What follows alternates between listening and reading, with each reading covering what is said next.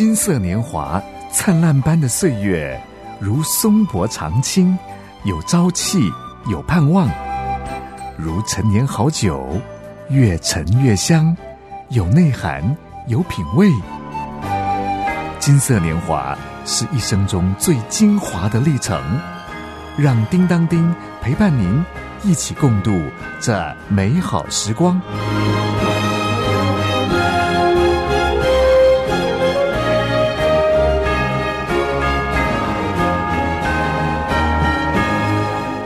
各位大姐好，我是金色年华节目主持人叮当叮。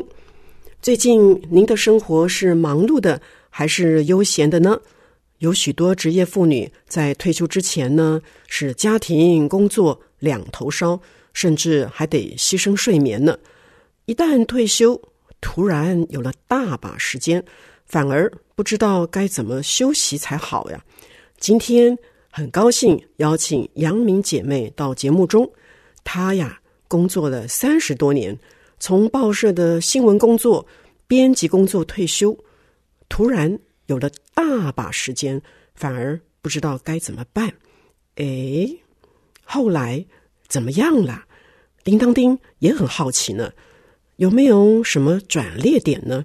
请他娓娓道来，也请大哥大姐一起来聆听哦。呃，退休的时候呢，我五十五岁。但是已经工作了三十二年，我不是一个有事业心的人。如果问我最想做的是什么，我心里面会说家庭主妇外加贤妻良母，但是我不好意思说出来，因为那不算是志向。有这种想法的人，可能会被视为是懒散，给自己不想工作找借口。所以二十二岁一毕业，进入报社工作。虽然跟自己文字的专长很吻合，但是我确实一开始工作就想，如果我做三十年退休，才五十二岁耶，还有足够的体力可以带孙子。不过呢，箴言说，人心筹算自己的道路，为耶和华指引他的脚步。五十五岁退休以后，虽然五个月以后大女儿就结婚了，看起来是带孙有望，但是呢，他们因为要出国深造，一直没有要小孩，一直到女儿都已经哦博士后修完，而且是在美国东岸找到了她梦寐以求的大学的教职，才在三十九岁那年生下小孩。那年呢，我已经六十八岁了。一直以家庭为第一优先的我，退休以后面临大女儿结婚离开家，小女儿考上研究所。而且是在台中念书，这种情况以前是家里工作两头烧，忙得连睡觉的时间都没有的我，突然就有了大把的时间，反而不知道该怎么休息才好。那原来的名片也用不到了，再用不就变成是一种诈欺的行为了吗？所以把名片都剪掉。在那个时候剪名片的时候，我忽然涌起了一种自己什么都不是了的。空虚和悲哀，想不到我从来啊不重视职业，只想退休带孙子的人，竟然现在会为了没有工作而觉得怅然若失，而一心只想啊顾好家的我，如今面临空巢，真的就是自己一个人了。那曾经因为忙于生活，并且新闻工作。也没有固定的礼拜天的休假，而中断了教会的生活。虽然后来因为我转换报社，远离新闻部门，在半副刊性质的版做编辑，啊，总算有了星期天的假期。但是上班的时间是下午三点到晚上九点，我仍然没有办法参加小组。一直等到两个女儿都上大学了，我虽然回到当初受洗的灵粮堂，但是平房早已经改建成大楼。当初牧养我的正哥孙姐，也已经早就受邀在美国牧会。嗯，大堂的人很多，可是我却毫不熟悉。嗯，做完礼拜就回家。缺乏很紧密的属灵的伙伴的陪同关怀这种关系，所以我只能够自己跟神维持着密切啊，随时求告的跟对话的关系。哦，我那真的是问神了，我说退休是另一段生活的开始，我要怎么样从头开始？求你给我智慧。神的道路高过人的路，神的意念高过人的意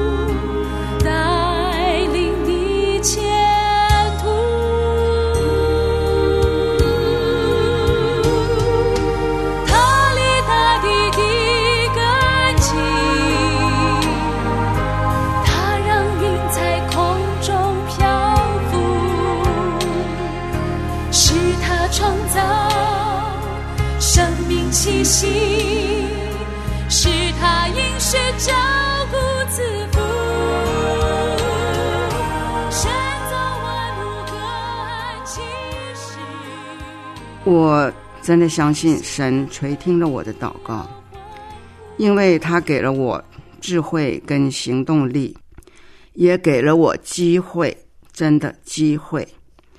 不久，在一次倒垃圾的时候，我遇见了在报系里工作的王宠。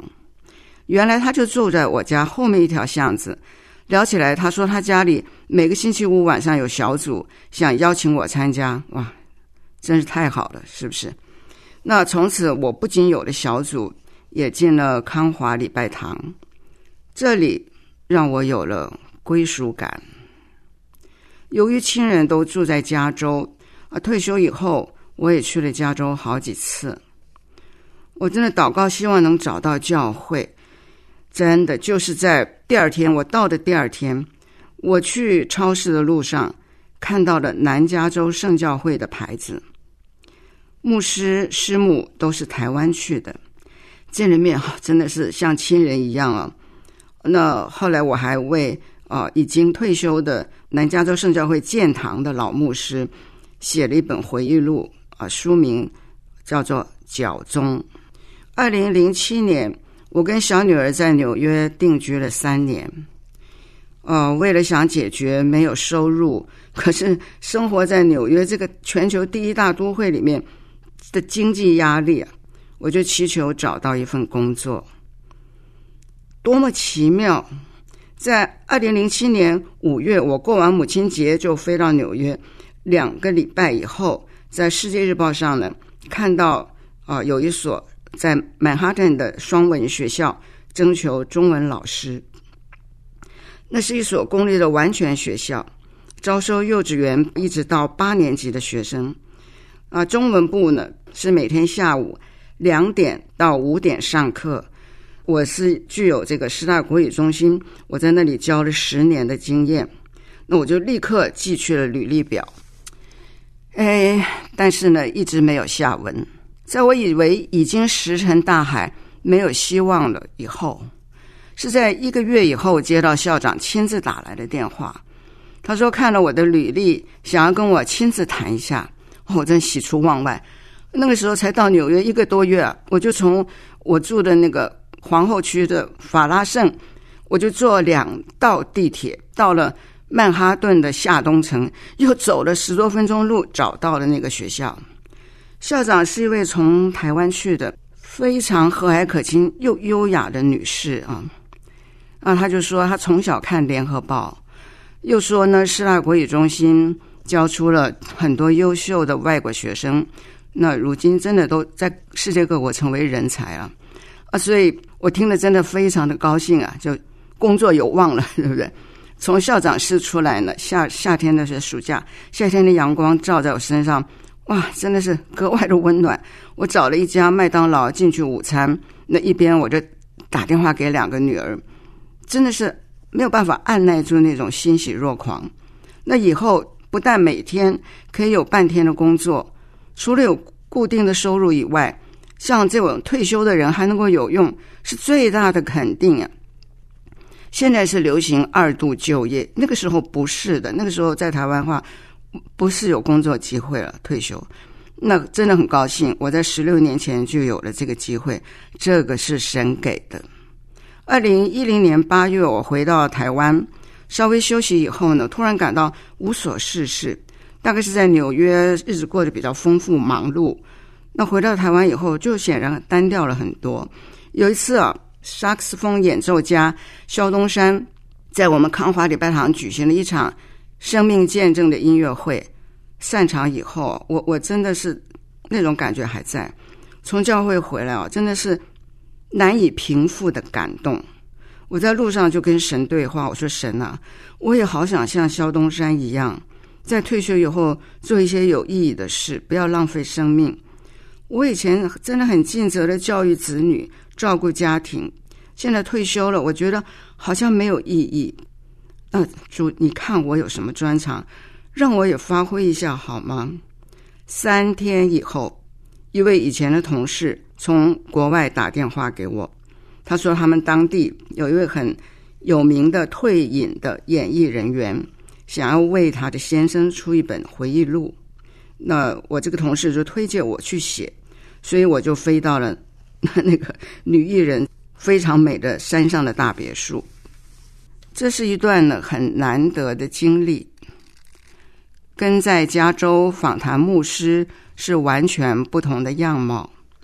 那位演员说他也是基督徒，那很难得的是他真的跟我一起三餐饭前祷告，呃，并且有一个主日还特别带我坐车下山。去到一间很大的华语教会主日崇拜，那路真的非常的远啊。那他这样的诚意，我真的很感动。呃，也感谢主，若干年后他有呃人生有一场比较就是很难度过的难关，那真的是信仰帮助了他。那本书出版以后呢，正好接着是我们的建国百年。我那我所参加的社团世界。女记者与作家协会为了庆祝建国百年，要出版《百年女记者》和《百年女作家》两本书，那需要义工能够参与编辑。我便跟另外一位啊，我们会里的姐妹，我们自告奋勇合作担任义工，每天下午去会里面办公室工作，看着一篇篇零碎的稿子集结成两本厚书出版。真的确实是十分的喜悦，哇！杨明姐妹这些年来，每一次她祷告祈求，上帝就开道路赐智慧，这成为她退休历程的转捩点。大哥大姐啊，您也可以把退休生活的规划交托给神，祈求他指引我们的脚步。杨明姐妹退休生活的精彩篇章还没有说完呢，下回分解。大哥大姐，可千万别错过哟！愿上帝赐福您，生活充实又喜乐。我是叮当叮，下次请继续收听，再会喽。愿你有个好心情，